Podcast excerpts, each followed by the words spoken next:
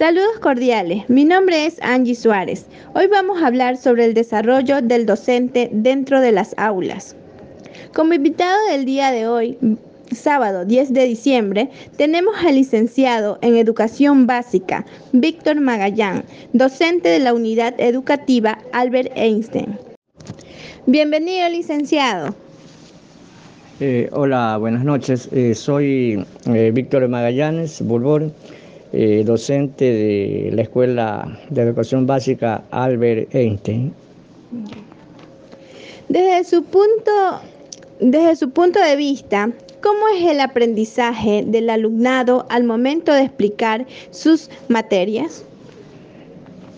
Ya, aquí, aquí juega bastante el trabajo del docente. Eh, más que nada en lo que a planificación se refiere, porque lógicamente, pues si yo he realizado una buena planificación y la aplico, eh, seguro que mis estudiantes van a aprender lo que me propuse que ellos aprendan, disculpe la redundancia.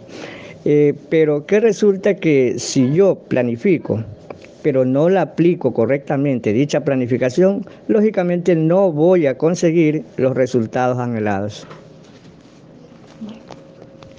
¿Usted cree que el alumno se está viendo afectado con el rebrote del COVID en su aprendizaje? Eh, sí, eh, el perjuicio viene desde varios puntos de vista, punto de vista psicológico, eh, incluso en el aprendizaje. Bueno, si hablamos del psicológico, eh, sabemos que retrospectivamente y mentalmente ah, toman una imagen de aquella catástrofe del 2020. Eso les afecta muchísimo. En la parte de aprendizaje, porque si un estudiante eh, adquiere la enfermedad, eh, resulta que va a faltar, pues no, lógicamente, y parece que el Ministerio de Salud ha dicho que son cinco días que debe de guardar reposo. Pero durante esos cinco días, ese niño se va a atrasar considerablemente.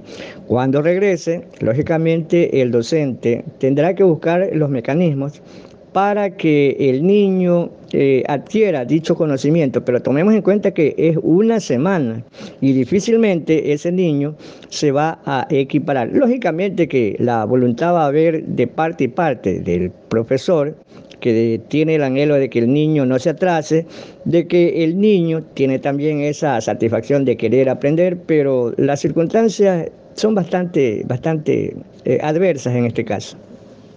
Bueno, muchas gracias, licenciado. Fue un gusto haberle realizado estas preguntas.